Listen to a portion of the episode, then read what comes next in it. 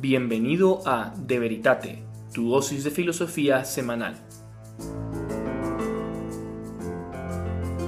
Solo para anticipar un poco, usted tiene, para, para luego no preguntarle y que se quede frío, usted tiene una posición, eh, digamos, definida sobre la controversia auxilio, o sea, usted apoya, digamos, una opinión específica. Sí, yo soy un poco más bañeciano, digamos, que otra cosa. Ok, entonces al, final, al final le, le, preguntaré su opinión después de exponer, digamos. Un bueno, como quiera, vale. Este... Pero vamos, yo tampoco estaría aquí para, para, o sea, no estaría dispuesto a matar por el bañecianismo, ¿no? Solamente que me parece más verosímil y más y más eso desde luego más que el molinismo no lo que pasa es que luego hay otras posturas tomistas que pueden tener una razón de ser y tal, ¿no? Exacto. Este, bueno, primero eh, quería comenzar eh, diciendo que yo sé que debe ser un poco sorprendente escuchar mi voz y no la de Julio para los del podcast, pero bueno, sí, por problemas técnicos no podía asistir, pero hoy día yo voy a hacer la entrevista eh, con el profesor David Torrijos Castrillejo, que es profesor de filosofía en la Universidad Clerical de San Damaso, y ha publicado muchísimo sobre muchísimos temas, así que le agradezco mucho por hacerse el tiempo de venir. Eh, si usted quiere decir a qué temas más o menos se dedica, pues bienvenido sea. Hola, buenas. Eh, pues nada, muchas gracias por esta presentación tan honrosa. yo me dedico sobre todo a enseñar filosofía y, y bueno, em, supone que mi tema principal es la filosofía antigua y, y medieval, digamos. Entonces, a raíz de ahí, pues He seguido sobre todo la tradición dominicana, Alberto Magno, Santo Tomás, y eh, un poco buscando también la recepción de Aristóteles en el mundo antiguo, en el mundo medieval y moderno incluso. Pero digamos que el aristotelismo es una de las líneas, otra de las líneas fuertes es el tema de, de la providencia y la acción de Dios en el mundo. Sí, que por lo que he visto en sus en sus publicaciones la providencia no es, bueno, como muchos saben, no es un tema que de pronto nació durante la controversia de Auxili, sino que se viene gestando desde los inicios de, la reflexión filosófica cristiana, ¿no? Eh, sobre todo en Boesio también vemos una reflexión al respecto, ¿no? Em, pero podríamos decir, ¿no? Que culmina o tiene cierto, llega a cierta, a, cierta cumbre en la controversia de, de Auxilis, en pocas palabras, ¿cómo usted defendería eh, la controversia de Auxilis y por qué cree usted que es importante para nosotros hoy en día? O sea, bueno, efectivamente es un problema que siempre ha estado un poco, primero porque está en la propia revelación y es algo que acompaña, digamos, el pensamiento religioso de muchos pueblos, es algo que prácticamente para, por ejemplo, Juan de Damasceno es prácticamente lo mismo hablar de Dios y hablar de providencia. Si hablamos de un Dios un Dios que no sea providente prácticamente no, no, tiene un sentido religioso fuerte. Y en el mundo cristiano ha habido un momento muy especial que es la, la disputa antipelagiana. Eh, efectivamente también hay un problema filosófico muy fuerte que es la tradición estoica y que tiene repercusiones en otras tradiciones eh, filosóficas y de ahí viene la importancia de autores como Boecio y, y luego en la Edad Media ha habido otras controversias vinculadas con la providencia, sobre todo con la predestinación y esas cosas. ¿no?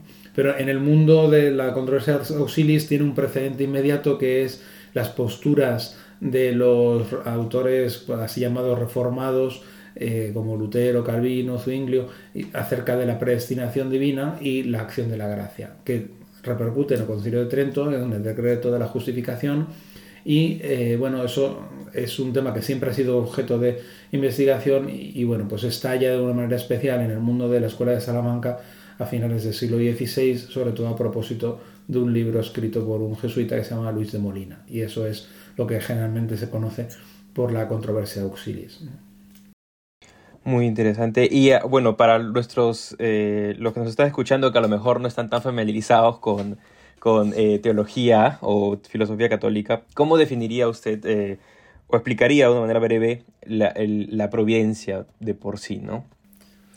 Sí, o sea, la, la, controversia está vinculada con varias cosas y, posiblemente una de ellas es la providencia. La providencia la, la, explica Santo Tomás, o sea, de hecho la palabra providencia viene a ser lo mismo que prudencia, pero prudencia en lenguaje filosófico no significa como pensamos nosotros, eh, algo así como una especie de tener miedo a actuar, no ese que pase algo, ¿no? sino la providencia, prudencia quiere decir organizar eh, una serie de acciones de cara a un propósito. Y entonces la prudencia en cuanto que es virtud debería organizar nuestras acciones para ser lo mejor posibles desde el punto de vista ético y moral. ¿no? En el sentido cristiano, la prudencia es en el fondo, pues digamos, la agudeza para ser santos, o sea, el tipo de, pensamiento que uno tiene que tener para organizar la vida para ser santos en último término, ¿no? para vivir como Cristo espera de nosotros, para vivir según el Evangelio, en fin, como lo queramos decir. ¿no? Eh, entonces, eso es en general para un ser humano. ¿no? Eh, cuando hablamos de providencia divina, estamos hablando de Dios que ha creado libre e inteligentemente el mundo, no, no crea como a mí me sale una verruga, ¿no? O sea, que, es algo que, que, me sale sin que yo tenga nada que ver, ¿no? Como a los árboles les salen hojas, ¿no? Dios ha creado el mundo con libertad, con inteligencia, pensando lo que iba a hacer y lo ha hecho libremente porque nos quiere, porque, porque nos ama, por pura generosidad. Entonces, eso que Dios ha hecho no lo ha hecho al buen tuntún, como decimos en España por lo menos, que quiere decir pues hacer las cosas sin pensar demasiado, sino planeando y organizando unas cosas para otras. ¿no? Por ejemplo, pues ha planeado bien al ser humano y como quiere que caminemos y nos movamos de un sitio para otro, nos ha dado piernas. ¿no? O produces piernas para un objetivo que es que el hombre se mueva por sí solo. Si no necesitáramos movernos como los árboles, pues no nos habría dado piernas. ¿no? Entonces, lo propio de la razón es organizar medios para un fin. Entonces, eso que pasa para, digamos, la organización interna de una cosa, también puede pasar para la historia. Dios ha querido organizar unas cosas para, para alcanzar designios. Y esto se nota muy claro en las Sagradas Escrituras. Encontramos por todos lados que, de algún modo, por ejemplo, para los cristianos, Dios ha ido preparando durante siglos al pueblo de Israel para un día salvarnos a través de Jesucristo. Todo eso responde a una especie de orden providencial, ¿no? Es decir, que es, digamos, el plan de Dios inteligente y libre. Eso es un poco lo que viene a ser la providencia. Pero eh, para Tomás de Aquino, que es muy importante en este debate de Auxilis en concreto, la providencia incluye todo. No es algo así como que Dios una vez ha creado, luego ya planea, ¿no? Sino que el propio planear, crear, también es providencia, ¿no? Y el gobernar lo creado también es providencia. La providencia abarca absolutamente todo, incluso el decidir crear este mundo, ¿no? y, cómo esta, bueno, este es el tema de la providencia y a base de qué brota la discusión sobre Dauxilis, estrictamente sobre un problema sobre la providencia o como usted dijo, se, se juntan más temas que luego se combinan y se explayan. Efectivamente, la controversia tiene ese nombre en latín de auxilis, que significa, como puede adivinar el español, el de habla hispana, ¿no? pues eh, el auxilis tiene que ver con el auxilio, ¿no? De hecho, en teoría es más bien una controversia sobre la gracia, pero claro es que está todo muy relacionado. ¿no?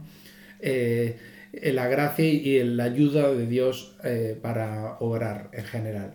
Entonces, ¿dónde está la controversia? Está por una parte ciertamente con la providencia, pero eh, la providencia surge, digamos, el problema con la providencia surge primero porque está en el problema del auxilio. el asunto está en que eh, Molina, Luis de Molina, que es un poco el que hace estallar la controversia, intenta resolver el problema de cómo Dios nos ayuda cuando actuamos de una manera un poco original, digamos. Eh, lo que él dice es que Dios eh, nos ayuda, pero como por así decir, en paralelo con nuestra propia capacidad de actuar. Para esto hay que entender una cosa que no es nada habitual. Hay cristianos que hoy en día dan la impresión de que Muchos cristianos entienden que Dios ha creado el mundo y le ha dotado de fuerzas y lo ha hecho tan bien que luego, pues en realidad las cosas actúan por sí solas. Y Dios interviene para muchos cristianos solamente extraordinariamente en algunos momentos, cuando Jesús cambia el agua en vino o cuando resucita entre los muertos y tal. Pero en general las cosas más o menos funcionan solas. Pero eso no es lo que piensa Santo Tomás de Aquino. ¿Por qué es Santo Tomás de Aquino todo el tiempo? Porque eh, Luis de Molina, aunque es jesuita, lo que hace es comentar a Santo Tomás de Aquino. Y los oponentes de Luis de Molina, pues lo que van a hacer es también eh, comentar a Tomás de Aquino y plantear que Luis de Molina interpreta mal a Santo Tomás de Aquino. ¿Por qué? Porque en el siglo XVI se establece a Santo Tomás de Aquino como el libro de referencia para explicar la teología. Esto es una cosa que también tiene que ver con, con la controversia. Entonces, ¿qué quiere decir eso de Luis de Molina de que nos ayuda, pero de manera paralela. Bueno, es que para Tomás de Aquino, cuando el árbol da su fruto, ahí no solamente está actuando el árbol, también están actuando otras fuerzas, por ejemplo, el Sol, por ejemplo, diríamos nosotros hoy la presión atmosférica o la fuerza de la gravedad. En realidad, todas las fuerzas del universo, o sea, no todas las fuerzas, pero una serie de fuerzas físicas y químicas están implicadas en dar un fruto del árbol. Y efectivamente, por supuesto, la organización natural del árbol, que no es reducible a elementos químicos, y por eso los eh, tomistas llamamos alma a, la organización del árbol. Pero eso es otra historia también complicada, supongo.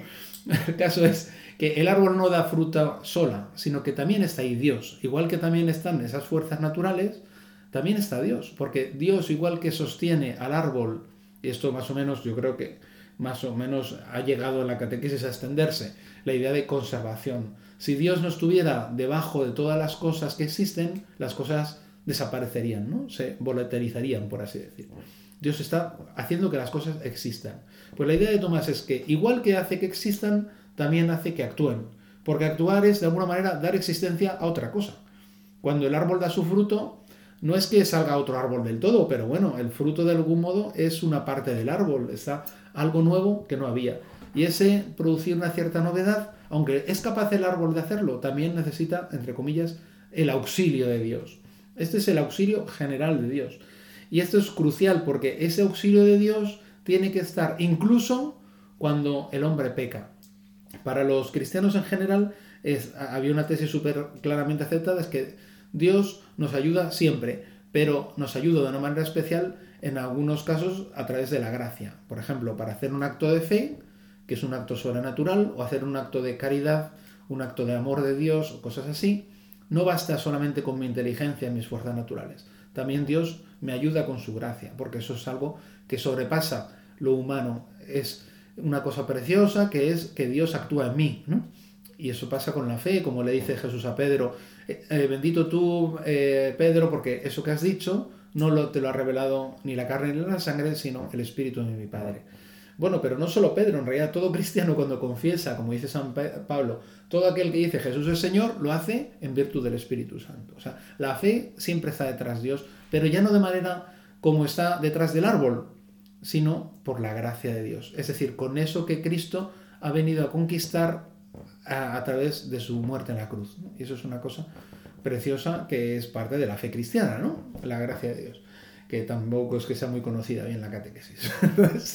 Eh, lo, primero es el auxilio general de Dios, el auxilio común a los árboles y a las ardillas y también incluso a los seres humanos cuando, por ejemplo, hacemos el mal. Porque para confesar que Jesús es Dios, tengo que tener la gracia de Dios. Pero para poder matar a mis. Eh, traicionar a un amigo o decir una mentira, no necesito la gracia de Dios, todo lo contrario, la gracia no me va a ayudar a, pecar y hacer el mal. Entonces Molina dice, bueno, ¿cómo actúa Dios? Y esto es un problema muy grave, un problema grande de la teología. Dice, bueno, ¿cómo actúa Dios cuando yo hago el mal? Bueno, entonces a partir de ahí, pensando sobre todo en el mal, eh, Molina explica que en general, cuando Dios actúa, no actúa como si se adelantara al ser humano, sino como si estuviera a nuestro lado. Entonces, él utiliza una imagen que es muy visible, que es como si fueran dos personas tirando de una barca. No sé si quizás lo de la barca no, es porque estamos pensando en un canal que va pasando la barca por un canal y a cada lado del canal hay un tipo tirando de una cuerda, ¿no? O como por ejemplo, pues yo que sé, los dos caballos que tiran de un carro, ¿no? Los dos caballos tiran, ¿no? Y no se mueve solo por uno ni solo por el otro, pero cada uno aporta, ¿no? Bueno, pues algo así entiende Molina que es la acción de Dios y el hombre. Dios tira la mitad del acto y la otra mitad la hace el hombre. Esto sería en el ámbito del el auxilio normal, digamos. Eso es más o menos la lógica que admite Molina para, en general, el auxilio de Dios. O sea, eso que sucede en el auxilio normal es igual o esencialmente igual cuando se habla del auxilio de la gracia. O sea, en general Dios no actúa de una manera tan fuerte que no actúes tú. Claro, y aquí está el problema de siempre. el problema de los auxilios es como tienes que salvar que el hombre es capaz de actuar por sí mismo, tiene, Molina lo intenta salvar diciendo, bueno, es que Dios pone una parte y la otra parte la pone el hombre. Claro, pero eh, esto suscita la polémica. ¿Por qué suscita la polémica? Porque, claro, evidentemente, Dios no es uno que está como a mi lado y él hace la mitad de la cosa y yo la otra mitad. sino que hay una diferencia radical entre Dios y yo. Y sobre todo cuando Dios actúa por la gracia, cuando Dios ayuda a Pedro en ese momento, o cuando me ayuda a mí para confesar la fe, Dios no está con un plano de igualdad. Dios es el que, como dice el Papa Francisco, nos primerea, que es lo que se ha dicho siempre, Dios se adelanta, Dios va como por delante, ¿no? Y entonces hay una antecedencia de Dios. La idea es, eh, si no, no solamente que Dios nos acompaña, sino que Dios tiene como una prioridad, una antecedencia. Y, eso hace que, que claro, si si lo planteas como Molina, eh, hay una especie de decisión que en el fondo depende totalmente del hombre. Por mucho que Dios te ayude, tú eres el que puedes aprovechar la gracia o no. Y eso para los oponentes de Molina suponía que al final es el hombre el que decide si el hombre se convierte y no, o no se convierte. Pero eso tiene sus problemas, eh, porque está la sombra del pelagianismo. El pelagianismo es una doctrina que dice que Dios o sea, que el hombre no necesita de una ayuda de Dios para hacer el bien, sino que él solo puede. Claro, eso está muy bien, pero eh, está muy bien hasta cierto punto, pero, eh, pero Dios también nos necesita ayudar porque estamos en el pecado y por eso el pelagianismo fue condenado. Entonces, Molina nunca te va a decir que Dios, eh, que el hombre puede hacer el bien sin la ayuda de Dios o que no lo puede hacer nunca sin la ayuda de Dios, sí, sino que va a decir que la ayuda de Dios está ahí, pero en el fondo eres tú quien decide si utilizas la ayuda de Dios o no. Lo cual deja a Dios como una situación siempre como de debilidad. y por eso es donde está la providencia, ¿no? que era un poco lo que usted preguntaba. Exactamente, eso justo hemos regresado. Claro, dices, y bueno, ¿por qué es, entonces, como se ve, debería verse ya, eso tiene mucho que ver con la providencia, porque si Dios está solamente ahí como una especie de ayuda que luego la uso o no la uso, eh, para los oponentes de Molina, dice, bueno, entonces la historia está solo en manos del hombre, porque Dios, digamos que te da todo lo que tú necesitas, pero digamos que Dios ya no dirige la historia, la dirigimos nosotros, porque por mucho que Dios le hubiera ayudado a la Virgen María, por muy buena que ella fuera, pues podría haber dicho, pues ahora mismo no quiero ser la madre de Dios, ¿no? Eh, porque si es libre de verdad, si nos tomamos en serio que es libre, siempre podría hacer el mal, o podría, en este caso sería el mal, porque si Dios te pide explícitamente una cosa y tú dices que no, ¿no? Estaría bastante mal, ¿no? Entonces, digamos que pareciera que, bueno, asumo que para los tomistas o para Tomás mismo, parecería que Molina le está quitando este, este dominio o gobierno absoluto a Dios. Claro, el problema es que entonces Dios eh, no podría, digamos, tener un plan providencial con todo lo que tiene el planeado, ¿no? Por ejemplo, hacerse hombre, cosas tan... Cosas, porque sí, depende de que la Virgen María quiera o no quiera, ¿no? Eh, entonces, efectivamente, los tomistas no van a decir, bueno, entonces, ¿qué pasa? Que para vosotros no hay libertad, la Virgen María no es libre de, aceptar lo que Jesús le pide, lo que Dios le pide.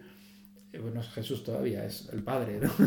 Eh, digamos, bien, el asunto es que los tomistas contra Lutero, y tanto Tomás de Aquino como después de Lutero, también los tomistas, porque lo, ha recordado, lo ha definido solemnemente el Concilio de Trento, nadie, y aunque no lo hubiera definido, nadie se pondría a la existencia de la libertad.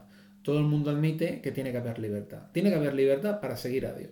Y toda obra buena, si es verdaderamente buena, tiene que ser libre, porque si no, pues no va a ser meritoria. O sea, la Virgen María cuando acepta hacer lo que Dios le pide, está aceptándolo, bueno, pues libremente.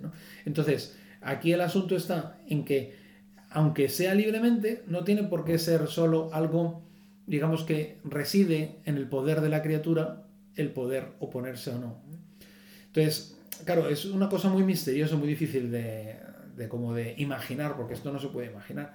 Pero esta gente lo que decía es, bueno, en el fondo, aquí el mejor caso es la Virgen María. La Virgen María es libre, aunque hace siempre lo que el Padre le pide. El mejor caso es el propio Jesucristo. Jesucristo es libre. ¿Cómo no va a ser libre? Si no fuera libre no sería un ser humano, ¿no? Bueno, es que tampoco sería Dios. Dios también es libre, ¿no? O sea, todo aquel que es verdaderamente inteligente es libre. Pero el ser libre, no, y esto es un prejuicio quizá que nos viene a nosotros de la modernidad, y es un prejuicio que un poco comparte Molina, o sea, ser libre es poder hacer el bien o hacer el mal. No, pero es que Jesús es libre pero solamente es libre porque puede hacer un bien u otro bien. O sea, no, necesariamente es entre bien y mal. Se trata de poder escoger entre una cosa u otra, pero no necesariamente entre bienes y males. ¿no? Y aún así, eh, Jesucristo al final siempre va a escoger lo que quiera el verbo, porque Jesús y el verbo son una sola cosa, o sea, son una sola persona, aunque son dos cosas, dos, un ser humano y una persona divina, ¿no? Esa persona divina es también el hombre Jesús, ¿no? Entonces, todo lo que quiera el verbo, la voluntad de Dios y la voluntad de Jesús siempre van a ir juntas. Ahora bien, si es una verdadera voluntad humana, tendrá que ser libre. Entonces, eh, aquí habría que decir a Morina, si me explicas cómo Jesús es libre a pesar de hacer siempre lo que Dios quiere, te puede, eh, si eso no te produce problema, no sé por qué te va a producir problema la idea de la gracia eficaz de los tomistas, que es lo que les producía problema a Molina. Eso es exactamente a lo que quería llegar ahorita. Ya tenemos más o menos un poquito configurada eh, la, la, posición de Molina, sobre todo con la imagen, con esta perfecta imagen de dos personas jalando en la misma barca. Eh, ¿Y cuál es la respuesta, digamos, inmediata de los tomistas, tanto, digamos, por un lado históricamente y por otro lado sistemáticamente? Históricamente, ¿qué sucede luego de la publicación del libro de Molina? Sí, bueno, otra cosa famosa de Molina que no le he comentado es la famosa ciencia media, ¿no? Es una especie de conocimiento que tiene Dios en el que sabe lo que haría cada uno en determinadas circunstancias. Entonces Molina intenta salvaguardar la providencia de Dios y digamos entre comillas el control, por así decir, que no se le vaya el mundo de las manos, como previendo cómo va a actuar cada uno. O sea, sabiendo que eh, a, mí si me invitas para tener este podcast y va a decir que sí, ¿no? Pues Dios ha permitido que tú... Entonces pone esas circunstancias y al final hace lo, hacemos lo que Él quiere, pero porque sabe que no vamos a actuar. Pero eso tiene un problema muy gordo que en realidad ni si, para los tomistas ni siquiera Dios puede prever cómo va a actuar ninguno en unas circunstancias porque es imprevisible. No, no porque sea imprevisible, es verdad que los seres humanos somos muy previsibles, ¿no? Lo normal, gracias a Dios, ¿no? Pues lo normal es, no, no me espero que, que, me encuentre una persona por la calle y me va a clavar un puñal, tal. No, no, gracias a Dios las personas somos muy previsibles, ¿no? Pero eh, no quiere decir eso, quiere decir que, bueno, la libertad tiene un, como una riqueza que que no se puede saber con ciencia cierta total, porque es verdad que aunque generalmente nadie me vaya a atacar por la calle, eso no impide que alguna vez sí pudiera pasar, ¿no? Entonces, ni siquiera Dios podría prever eso, ¿no? Eh, eh, porque tampoco depende totalmente del carácter, porque dice, no, es que como Dios sabe que ese es un asesino, pues si tú te lo encuentras por la calle, ya, pero ni siquiera el asesino tiene necesariamente que clavar siempre el cuchillo, ¿no? ni, y ni siquiera aunque vaya, salga a la calle con ganas de robar, ¿no? O sea, no, no, se puede prever de ningún modo. Eso es una cosa que. Eh, una cosa curiosa es que eh, hoy en día se suele decir. Molina trata de defender la libertad, pero en el fondo más bien se carga la libertad. Porque justamente se entiende que la libertad es previsible, eh, aunque solo sea por Dios, ¿no? Pero eso es porque no es del todo libre. Bueno, eso es lo que dirían. Una de las cosas que además le dijeron a Molina. Bueno, ¿qué es lo que va a pasar desde el punto de vista histórico? Mm, Molina intenta publicar en 1588 este libro, 1587, pero eh, bueno, es una historia complicada que ya en la misma publicación tuvo problemas, porque aunque la aprobó la Inquisición de Portugal, él lo publica en Portugal, porque en ese momento enseñaba en Portugal, eh, el inquisidor al principio lo acepta, el que lo revisa, el estudioso que lo revisa, lo acepta o no, sin un poquito de, miedo, pero lo aceptan y se empieza a imprimir, pero cuando se iba a vender, Molina se entera de que no, no se puede vender, no lo están vendiendo y es porque el inquisidor había impedido que se vendiera, había interrumpido la venta porque habían surgido nuevas dudas al propósito de este libro. ¿Cuáles eran las dudas? Pues las dudas eran que ya el tema estaba candente en el debate teológico y de hecho en 1582 había habido en Castilla, en España, digamos, una condena de algo muy parecido a lo que de hecho decía Molina.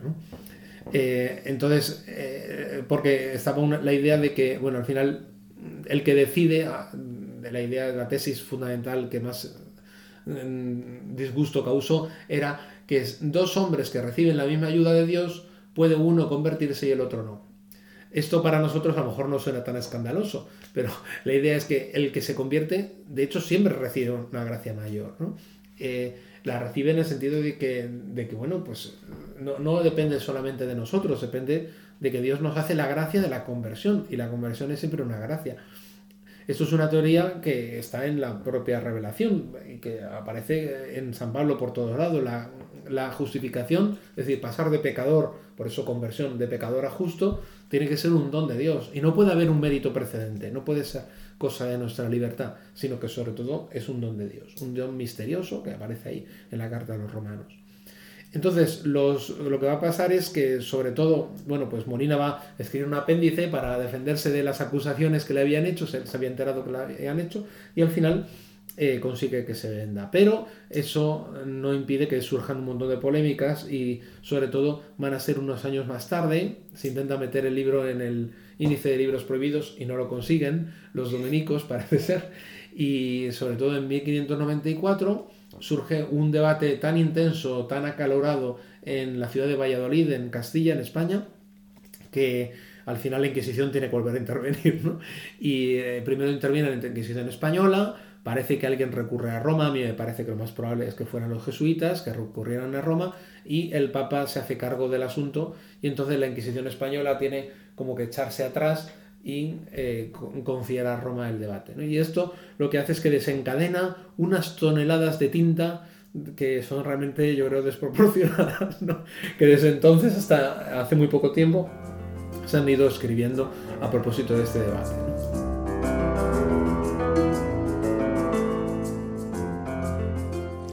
Justamente, ¿no? Porque si mal no recuerdo, eh, tanto por el lado jesuita como el lado dominico, que ahora discutiremos, hay muchos autores y en realidad no todos dicen exactamente lo mismo, ¿no? Este, cada uno tiene sus propias variantes, si bien podemos a ciencia cierta ponerlos en dos escuelas a ambos grupos, es cierto que también entre ellos mismos no son de todo hetero, eh, homogéneos, ¿no? Eh, pues hablemos de la segunda personalidad muy conocida en este debate, que es eh, la personalidad de Domingo Báñez, que representa, al menos en la conciencia popular que, hay, que mucha gente tiene sobre el debate, el, digamos, la otra cara de la moneda, ¿no? El, dominico, el tomista, que debate y publica mucho eh, en contra de la tesis molinista. Bueno, Báñez es un hombre que tiene un poquito de leyenda negra, ¿no? Porque de alguna manera eh, el propio Molina escribe en sus cartas de una manera muy negativa respecto de él, como una especie de fanático, como si tuviera una manera persecutoria de ir siempre a por Molina, ¿no? Eh, y, luego se ha quedado en la historiografía como si Báñez fuera el que tuviera la iniciativa principal. Báñez era un tipo muy importante y por eso pensaban en él, pero yo tengo mis dudas de que fuera tan fanático, tan el único que yo creo que era una cosa un poco consensuada de varios dominicos y no solamente él, ¿no? Entonces Báñez es el catedrático más importante de Salamanca en los últimos 20 años del siglo XVI. Eh, justamente cuando acababa eh, de, ganar la cátedra, que es tan importante, y está en el puesto más, es la cátedra que había tenido Francisco de Vitoria, para que nos hagamos una idea, es la, más prestigiosa de la Universidad de Salamanca. Justo después surge el debate al cual me he hecho referencia antes en Salamanca, donde se condena esa idea de que dos hombres, teniendo la misma ayuda de Dios, uno se convierte y el otro no. El propio Báñez era uno de los protagonistas que estaban ahí y ahí ya el propio Báñez se decantó en contra de esta tesis y tal. Y la Inquisición misma pues eh, también se pronunció en contra, y por eso Molina tuvo como que dar explicaciones. Pero eh, entonces cuando llega el debate este de Molina a España, eh, parece que Báñez se, bueno, pues él es uno de los que se, se encargan, intentan en vano que el libro caiga en el, en el índice de libros prohibidos, no, parece que no lo consiguen y después Báñez, como es el más prestigioso de los teólogos, es el que se va a hacer cargo, digamos, de los escritos más importantes de la orden de predicadores, de los dominicos, mm, contra eh, Molina. Eso eh, va a significar que en 1594 él escribe un escrito, pero no contra Molina, sino más bien refutando un papel que había escrito Suárez en español. Y luego, sobre todo, en 1595, Báñez escribe con otros dominicos un gran texto, un texto bastante grande que ha sido traducido hace poco, que se llama La Apología de los Padres Predicadores, donde una por una va refutando todas las ideas de Molina y además eh, presenta más o menos lo que él piensa. Él ya había publicado sus libros, él ya tenía unos libros muy prestigiosos, que no son especialmente criticados por Molina, aunque lo critica en alguna página, sin decir el autor, a quien está citando, aunque cita sus palabras, ¿no? Pero eh, fundamentalmente Molina suele criticar a otro autor contemporáneo que es Zumel, que no es dominico, sino es mercedario, pero que estaba muy unido ideológicamente, entre comillas, eh, bueno, pues teológicamente en la misma línea de, de Báñez. Aunque yo creo que Báñez es más profundo que Zumel y Zumel, bueno, pues es otro autor un poco diferente. ¿no? Bueno, entonces, eh, así como nos dio una pequeña introducción a la posición de Molina, ¿cuál va a ser la respuesta dominica, otomista o bañesiana, si es que queremos agruparlas todas? Sí, o sea, una cosa que quería comentar respecto de la leyenda negra de Báñez es que, bueno, Báñez, o sea, primero, una cosa que todo el mundo tiene que reconocer su prestigio es que había estado muy cerca de Santa Teresa y había ayudado precisamente a las primeras fundaciones de Santa Teresa, sobre todo en Ávila, ¿no? y luego fue el director espiritual de ella, también fue el que la animó a escribir Camino de Perfección, en fin, es un... Y la propia Teresa dice que la única cosa humana de, terrenal por la que ha pedido a Jesucristo ha sido para que Báñez ganara la cátedra de prima y la oposición la sale, le saliera bien. ¿no? Bueno, o sea que y luego otra cosa en beneficio de Bañez, que bueno, él intervino en ese asunto, pero luego la controversia se trasladó a Roma y hubo durante eh, varios años un debate en Roma donde Bañez no estuvo personalmente. Estuvieron otros dominicos y, y, el, y otros jesuitas y de algún modo tanto Molina como Bañez no estaban allí presentes. O sea que tampoco el protagonismo de Báñez es hasta cierto punto limitado. ¿no? Pero bueno, ¿cuál es la postura de Báñez? Bueno, la postura de Báñez ha sido criticada por incluso por tomistas, porque eh, es verdad que eh, suena como un poco eh, fuerte, ¿no? Porque él lo que piensa es que en la mente divina hay un plan providencial donde Dios, digamos, tiene predestinados los que van a ir al cielo y tiene previstos los que van a ir al infierno. Es, para empezar, eh, esto, esto hay que ser justos, no hay equivalencia, no es lo mismo la predestinación positiva respecto del cielo que la previsión de los que van a ir al infierno.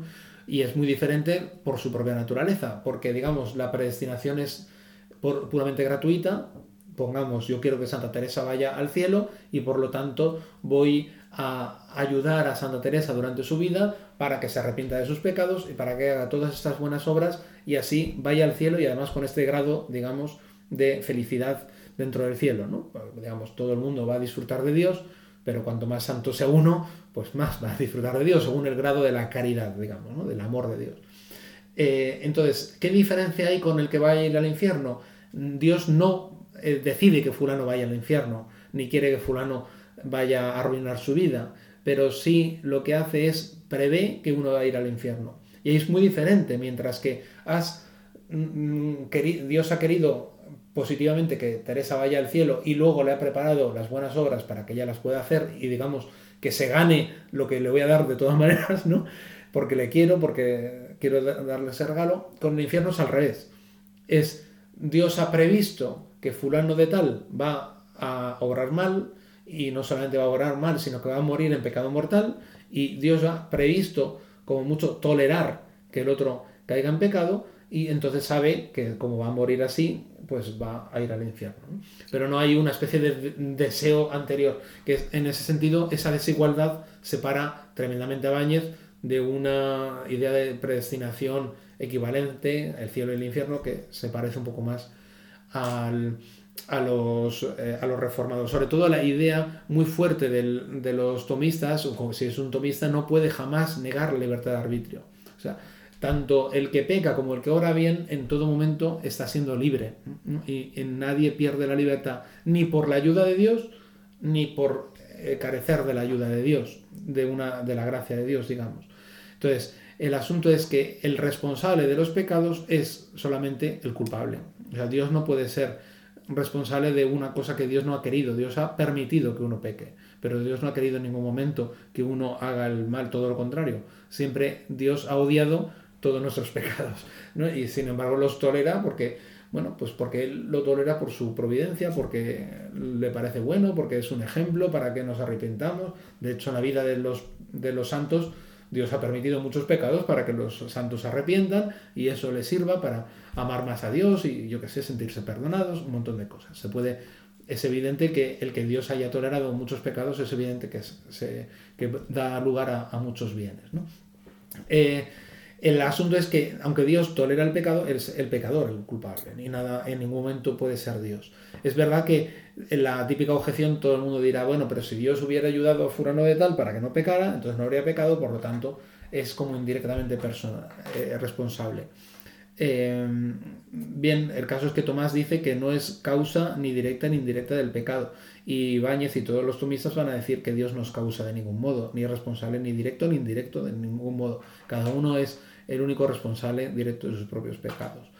Pero es verdad que eh, hoy en día hay tomistas que creen que mm, dejarlo todo en la decisión de Dios es demasiado fuerte. Y además no es lo que decía Santo Tomás de Aquino. Em, eh, Báñez le da mucha importancia a esa especie de antecedente, decisión de Dios y ese plan providencial anterior al, eh, a lo que luego acaba sucediendo. Aunque lo que acaba sucediendo sean actos libres de una persona. Eh, otra cosa que yo creo que querría aclarar es que esto cuando nos lo cuentan la primera vez, uno tiende a pensar que somos como marionetas en manos de Dios. Como Dios lo ha pensado todo, pues luego al final eh, no somos libres. Bueno, evidentemente es evidente que yo soy libre y ahora mismo nadie me, está obligando a hablar o a callarme, ¿no? Y cuando pecamos también sabemos que somos perfectamente libres y cuando hacemos algo santo y bueno, como confesar la fe o hacer una obra de caridad, que suponemos, aunque no lo sabemos nunca con certeza completa, como dice Trento, pero podemos suponer que Dios me ayuda a hacer una obra buena, también sé que soy libre, no es algo que en, el, en lo cual he perdido la libertad. O sea, este, esta gente en ningún momento está negando la libertad. Eh, sin embargo, sí creen que los, los reformados niegan la libertad de arbitrio, porque de hecho lo niegan a veces expresamente como Lutero. Bueno, no sé si esto lo he explicado suficientemente. No, sí, por supuesto, pero a ver si yo puedo, digamos, eh, reformularlo en, en, los ejemplos del auxilio que tuvimos antes. Entonces, por ejemplo, así como en el árbol Dios está presente eh, dando el ser y posibilitando el actuar, también está presente en las acciones humanas de forma, dando el auxilio común, digamos, incluso en el auxilio, mejor incluso en las acciones en las que el humano peca, pero sin ser responsable de tales acciones. O sea, Dios, digamos, nos ayuda a hacer o nos permite hacerlas, pero no es el que hace que las hagamos. Claro, el asunto es que eh, la esencia del pecado, esto ya lo decía el propio Santo Tomás, la esencia del pecado consiste en eh, el juicio por el que yo premedito que esta acción sea para, para, bueno, pues sea mala, ¿no? O sea, elijo mentir para um, salir beneficiado, ¿no? O sea, que luego a la hora de la verdad Dios tenga como que sostener mis labios y la fuerza de mis labios y la fuerza de mis pulmones, tanto lo hace, digamos, para que yo diga una cosa santa como para decir una mentira. Porque digamos que los pulmones y tal necesitan siempre del socorro divino. En ese sentido, Dios ayuda siempre igual, en, en el nivel, digamos, natural. Pero cuando yo escojo escoger algo bueno, ahí está Dios moviendo de una manera eficaz, digamos. Y ahí es una palabra típica de Báñez, la idea de eficacia. La, idea de, de, Molina es que Dios nos da a todos un auxilio suficiente para hacer el bien, pero luego eh, se vuelve en el fondo eficaz porque yo quiera o no quiera aprovecharlo para bien. ¿no? Mientras que Báñez dice, no, el auxilio suficiente nos lo da a todos y se lo da al pecador, sobre todo para que sepa cómo tiene que actuar, que es lo que nos pasa cuando hacemos el mal. ¿no? Yo sé que tendría que no decir esta mentira, pero y, y lo hago con mala conciencia, pero al final digo la mentira. entonces, ese saber que lo estás haciendo mal es una gracia suficiente que Dios te está dando para hacer el bien y no lo estás haciendo. Pero es esencialmente distinto cuando Dios me ayuda a resistirme a decir una mentira, por ejemplo. Entonces, en esa resistencia, ahí hay algo más. Hay un auxilio que llama Báñez eficaz. Y que no es sencillamente que yo he aprovechado lo que Dios me ha dado, sino que yo lo he aprovechado porque Dios me ha ayudado de una manera definitiva y radical. Eso es eh, una cosa que para ellos es muy importante, que es esencialmente distinto el auxilio suficiente del, eficaz. Entonces Báñez sí distingue, a, diferencia de lo que aparenta Molina, entre ambos tipos de auxilios. Efectivamente. O sea, los dos distinguen, pero eh, en el fondo mm, Molina cree que la diferencia, en el fondo, viene de la libertad. Eh, luego hay pequeñas sutilezas porque como esta tesis eh, hoy en día a lo mejor nos da igual, pero en esa época sonaba demasiado fuerte, que la diferencia venga de la libertad. Entonces, eh, por ejemplo, ya Suárez intenta ¿no? intentar mm, que no se note tanto que es la libertad la que pone la diferencia. Eh, sino que la diferencia viene de que Dios ayuda a uno más, que, sobre todo acudiendo a eso de la ciencia media. Diciendo, claro, o sea, sí, a todos nos ha dado lo mismo, pero como a ti, con tu carácter, o sea, por ejemplo, San Pedro y San Judas, muy, perdón, Judas no sin, sin santo, ¿no? A Pedro y Judas, los dos eh, reciben como una luz de Dios en el día de la pasión, ¿no? Pero Pedro la aprovecha para llorar sus pecados y arrepentirse, y luego pues lo vemos ahí arrepentido en la Pascua, y Judas ese arrepentimiento lo convierte en otro pecado más gordo todavía y se suicida, ¿no? Y Dios sabrá lo que ha pasado con él, pero el caso es que no parece muy que lo aprovecharan para bien, muy, no parece muy santa la conducta de Judas, ¿no? En cualquier caso es, lo que quiero decir es, Morena te diría, vale, a los dos les ayudó por igual, pero a Pedro le ayudó más, no porque le diera como más fuerza, sino que sabiendo cómo era Pedro y las circunstancias en las que él estaba ayudando, Pedro aprovecharía eso y lloraría, y conociendo a Judas, sabía que no aprovecharía bien y bueno, permitió. Entonces, el dios de Morina sigue manteniendo el control del universo, digamos, sin interferir tanto, pero eh, como de alguna manera es capaz como de prever cómo va a comportarse cada uno, mantiene el control, digamos, sin tocar, ¿no? Pero claro, eh, ahí está el problema de, bueno, ¿y cómo puede prever Dios, no? Creo yo que hay un problema ahí, ¿no? Claro, claro, muy, muy interesante. Eh, bueno, quisiera yo a ver, porque me da bastante curiosidad escuchar su opinión, no solo sobre, yo asumo y sospecho, y creo que tengo bastante claro que usted va más por el camino de Báñez y apoya más esa interpretación, pero creo que desde el siglo pasado eh, ha habido muchos tomistas que han, como usted también dijo, han criticado y han querido matizar la posición de Bañez, ¿no? Incluso tomistas bastante prominentes, ¿no? Creo que Jacques Maritain y Francisco Marín Solá. Eh, y quería saber si es que usted está de acuerdo eh, completamente con Bañez o acepta muchos matices y cree que hay, cosas que se deben alterar de su teoría. O sea, eh, ¿por, qué, es interesante lo que viene a decir Maritain y Marín Solá? Bueno, la idea es que no son mm, meramente digamos, suaristas o, sea, ellos plantean otra cosa que es fundamentalmente la idea clásica atomista de que mm, Dios tiene como que mover a la facultad, tiene que mover las fuerzas humanas en una determinada dirección para que éstas actúen. O sea, no es como tan indiferente, eh, la, la moción de Molina es una moción indiferente, es como que te da ayuda pero luego tú la usas para donde quieras. No, la moción de Marin Sola y de Maritain es una moción para el bien y además para hacer este bien aquí y ahora. ¿no? Y en ese sentido eh, están, digamos, en la idea de Tomás. Lo que ellos creen es que, bueno, a pesar de que Dios te está moviendo, tú puedes resistirte a lo que Dios eh, te, está, te está dando. ¿no? Siempre puedes poner un impedimento. Y esta tesis tiene la ventaja de que hace más fácil la interpretación del Concilio de Trento, que dice expresamente que Mm, se puede rechazar la gracia de Dios. La gracia de Dios puede ser rechazada, uno puede poner una, una barrera y decir no quiero, eh, no, quiero recibir la gracia de Dios, aunque Dios me está moviendo a hacer una cosa buena, yo me resisto, ¿no? Como antes. No digas esa mentira, pero no me da la gana y la digo, ¿no? Entonces, aunque Dios me está ayudando, me está dando fuerzas para resistirme, pero yo rechazo ese impulso de Dios. Em, eh, claro, Báñez te diría, bueno, eh, en el fondo lo que está rechazando no es la gracia eficaz, la gracia eficaz siempre tiene fuerzas y no puedes mm, resistirte a ella. Eh, y sin embargo, lo que está rechazando es la gracia suficiente, como el primer impulso que te ha dado Dios. Esta gente dice, no, en el fondo incluso la gracia eficaz, en cierto modo, se puede resistir. Y creo que tiene, tiene un interés y es una, doctrina que, eh, desde luego, bueno, hasta cierto punto, a mí me parece que podría eh, integrarse dentro del sistema de Tomás de Aquino. ¿no? Sin embargo, bueno, yo creo que sigue teniendo los problemas de la, de la predestinación y de la, de la providencia, ¿no? Porque eh, sin, mi problema siempre es como, bueno, ¿y cómo vas a ver Dios que, cuando tú te vas a resistir y cuando no? Porque te conoce mucho, como Molina, ¿no? Digo, pues entonces hay un problema ahí de, si te conoce mucho, quiere decir que hay una especie de elemento intrínseco que se puede conocer y descubrir. Hay una, digamos, como un programa que tenemos dentro y alguien lo puede leer. Pero eso no creo que sea la libertad de Tomás. La libertad de Tomás es ilegible. O sea, que es totalmente creativa. Tú decides lo que vas a hacer y eso no lo puede saber nadie, ni siquiera Dios. que es lo que vienen a decir los tomistas, aunque suena muy fuerte. Entonces, en ese sentido, a mí ahí me, parece que tiene sus problemas, ¿no?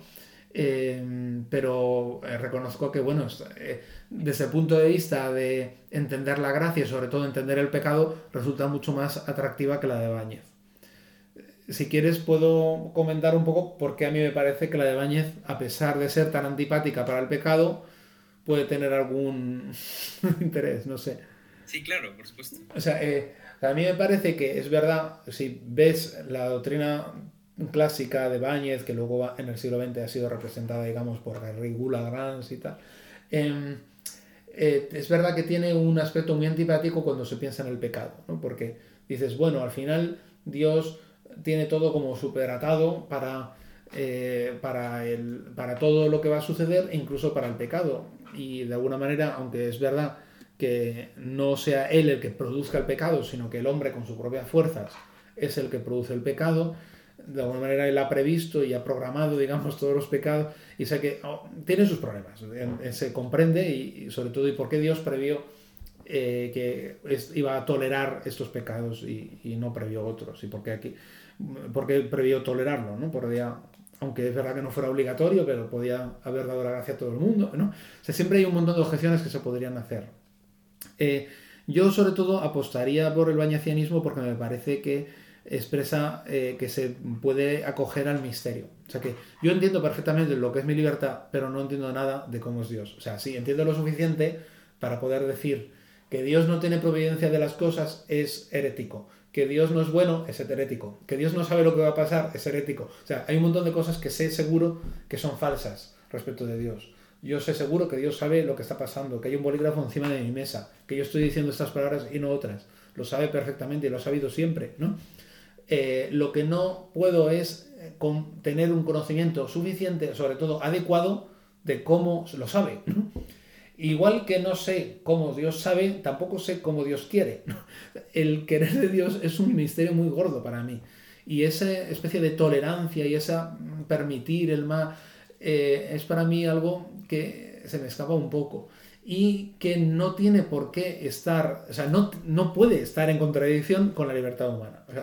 entonces, no es, por eso esa idea de la marioneta que parece como facilitar una idea de un Dios que lo tiene ya todo previsto, que lo tiene ya todo planeado, eh, puede parecer que no, es que Dios tiene que tenerlo un poquito menos planeado para que yo pueda ser libre. Pero eso es justamente reducir a Dios a nuestra manera de entender. O sea, si Dios fuera algo así como yo, que si planeo, no controlo, eh, perdón, si planeo, controlo, y si controlo, no, eh, si controlo, no, no dejo libertad, ¿no? Y si dejo libertad, entonces no planeo del todo, o planeo hasta cierto punto, ¿no? tengo que ponerme un plan de contingencia, ¿no? Porque si, y si este acaba haciendo algo que no está previsto, ¿no? ¿Cómo lo soluciono? O sea, eso es lo que me pasa a mí. Pero es necesario que Dios sea así. Dios no puede tener todo determinado en el sentido de que lo sabe todo y ha querido y tolerado cosas y aún así yo sea libre. Bueno, pues ese es el misterio de Dios. Eso es lo que está. Eh, me parece que negarle a Dios conocimiento y, digamos, soberanía sobre la historia mm, iría en contra de muchas cosas que nos parecen bastante claras sobre Dios. Y como de todas maneras mm, yo sé evidentemente con toda claridad, y eso sí que no tengo ninguna duda, y lo domino mucho mejor como conocimiento, que yo soy libre, tanto para el bien como para el mal, ¿no? Eh, pues no me da tanto miedo decir que, bueno, pues Dios sí, tiene que tenerlo todo previsto y tal, ¿no? Porque en realidad no sé muy bien que, cómo lo prevé él. Sin embargo, sé perfectamente que yo soy libre y como una doctrina sobre Dios no me va a quitar nada sobre la libertad del hombre, que es evidente y que tengo una claridad muy, muy grande sobre ella, bueno, pues a mí me da una cierta seguridad epistemológica. La seguridad de que, bueno, las cosas que digo sobre Dios las digo de una manera como muy analógica, como muy de algo que solamente puedo decir, pero como eh, una analogía, o sea, el decir que Dios tiene determinado no quiere decir como lo tenemos nosotros determinado, es otra cosa, ¿no? Y por eso creo que se podría sostener acogiéndonos a esa gran distinción entre Dios y el hombre, ¿no? Esa gran... Ese Sí, la trascendencia de Dios. Claro que es algo que uno cuando se familiariza un poco con, con literatura o digamos con filosofías como en la modernidad tardía, o la modernidad, mejor dicho, temprana, uno comienza a notar ese antropomorfismo de Dios cada vez más, ¿no? Y, y de hecho, pues todo esto de la ciencia, la ciencia media y el molinismo, pues lo que parece que está haciendo es justamente traer a Dios al nivel de otras cosas en el mundo, ¿no? Bueno, el molinismo, hombre, es un dios bastante fuerte, porque, pero es un dios un poco cuantitativo. A mí el, el dios de la ciencia media me recuerda a, a, los programas que juegan al ajedrez, que lo que hacen es calcular todas las posibles movimientos y el otro mueve aquí y entonces yo muevo así. Es un dios que yo creo que está un poco cuantificando las cosas, ¿no? La, y eso se parece mucho al dios de Spinoza, al dios de la modernidad. Y hoy en día, en el siglo XX, también hay una cierta intentar entender a Dios unos esquemas como muy asequibles a nuestra inteligencia. Yo creo que Tomás conserva algo muy clásico, muy de la antigua patrística, pues que Dios es muy inefable y muy incomprensible. O sea, es que, por ejemplo, el ejemplo ese del verbo, ¿cómo puede ser que Jesús, siendo una sola persona, tenga una inteligencia de hombre, otra inteligencia como Dios? O sea, como hombre ignora cosas, pero como Dios lo sabe todo. ¿Cómo puede ser? ¿no? Eh, y eso lo vive él como una unidad, es una sola persona. ¿no? ¿Y, cómo puede ser libre el hombre Jesús?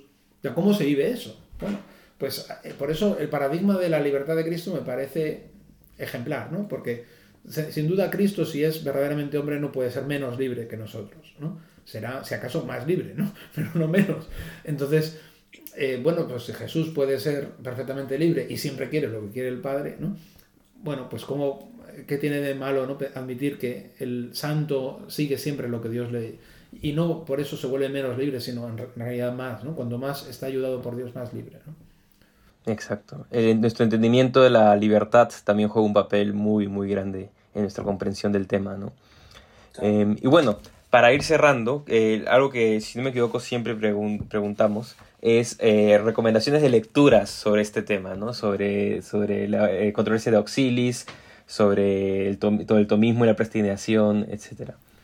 Eso es un tema un poco complejo, o sea, también depende en que desde qué punto parta cada uno. Yo creo que si uno ha aguantado este post eh, este, hasta este momento, puede que tenga ya una iniciación. O sea, lo primero que habría que es estudiar bien la teología de la gracia, y, y, entonces, por ejemplo, pues un libro como Smaus o los manuales que hay sobre antropología teológica eh, son muy útiles, ¿no? Como Juan Luis Lorda, por ejemplo. ¿no? Este tipo de manuales es lo primero que uno tiene que para tener claro la naturaleza de la gracia, del auxilio divino, tal. Eh, si uno se quiere meter en específico en ese tema sobre los auxilios, eh, bueno, eh, a mí en español encontramos, bueno, la introducción eh, o sea, eh, es que yo estoy pensando sobre todo en francés, es muy buena la voz preposición física de Garrigou Lagrange. Garrigou Lagrange es una buena introducción realmente a los problemas sistemáticos. En su libro sobre Dios, que está ya un poco descatalogado, pero yo creo que se puede conseguir, está incluso en internet, en PDF se puede conseguir. Él dedica ahí unos capítulos a hablar de la predestinación, de la providencia y tal, y fundamentalmente explica Santo Tomás, pero también explica, claro, pero es partidista, está explicado desde el punto de vista del, de los dominicos. Sí. Eh, hay algunos estudios en español sobre Molina, más, más favorables a Molina, pero ahora mismo no recuerdo los autores eh, de memoria. Eh, en francés, la voz molinismo de la el Dictionnaire de Teología Católica es excelente. Es quizá lo mejor sobre la historia y también sobre las ideas de Molina, y no solo de Molina, también de los oponentes. Yo creo que es quizá de lo mejor que hay escrito. La voz molinismo de ese diccionario, pero está en francés, claro. Eh, eh, luego, yo escribí hace poco, eh, publiqué una traducción de, de Báñez, de los escritos de Báñez sobre esto, y le puse una introducción de tipo histórico y un poco sistemático. Explico un poquito más a Báñez, pero también hago una introducción general a todo el problema de, de, la disputa. ¿Y ese libro cómo se llama? Que lo he visto sin Se llama, le puse el título Predestinación y Libertad, y pongamos como si el autor es Domingo Báñez, eh, está en la editorial EUNSA. ¿no? Y hay, hay, una introducción de 100 páginas donde explico lo que se publica ahí, pero también hay una introducción general. Lo digo porque eso está en español. ¿no? y, claro, claro. ¿Y es, ¿Y es bilingüe, una edición bilingüe? O... Es una edición bilingüe de texto de Báñez en latín, que ya estaba publicado, y, y luego traducciones españolas para leer a Báñez. Es que Báñez yo creo que es un poco desconocido y hay mucha gente que le atribuye ideas que no son exactamente de él, sino más bien de la tradición tomista posterior. Pero bueno, es verdad que Carricula Grans, que publicó muchas cosas en y ha sido traducidas al español, puede ser una iniciación buena. También tiene un libro sobre la que se llama La predestinación de los santos, eh, que eh, también ahí explica muy bien todas estas cuestiones. Está traducido también al español en Buenos Aires, aunque ya está descatalogado, pero creo que también se puede conseguir por ahí. Sí, en, PDF está todo Lagrange, hasta donde yo he encontrado. Yo creo que en obrascatólicas.org o algo de eso. Sí, exactamente. Pero bueno, profesor, muchísimas gracias por su tiempo y por, y por compartirnos su gran sabiduría. Porque poca gente interesada de cosas tan eh, especializadas. Pero bueno, muchas gracias nuevamente y nos y bueno, nos despedimos del podcast.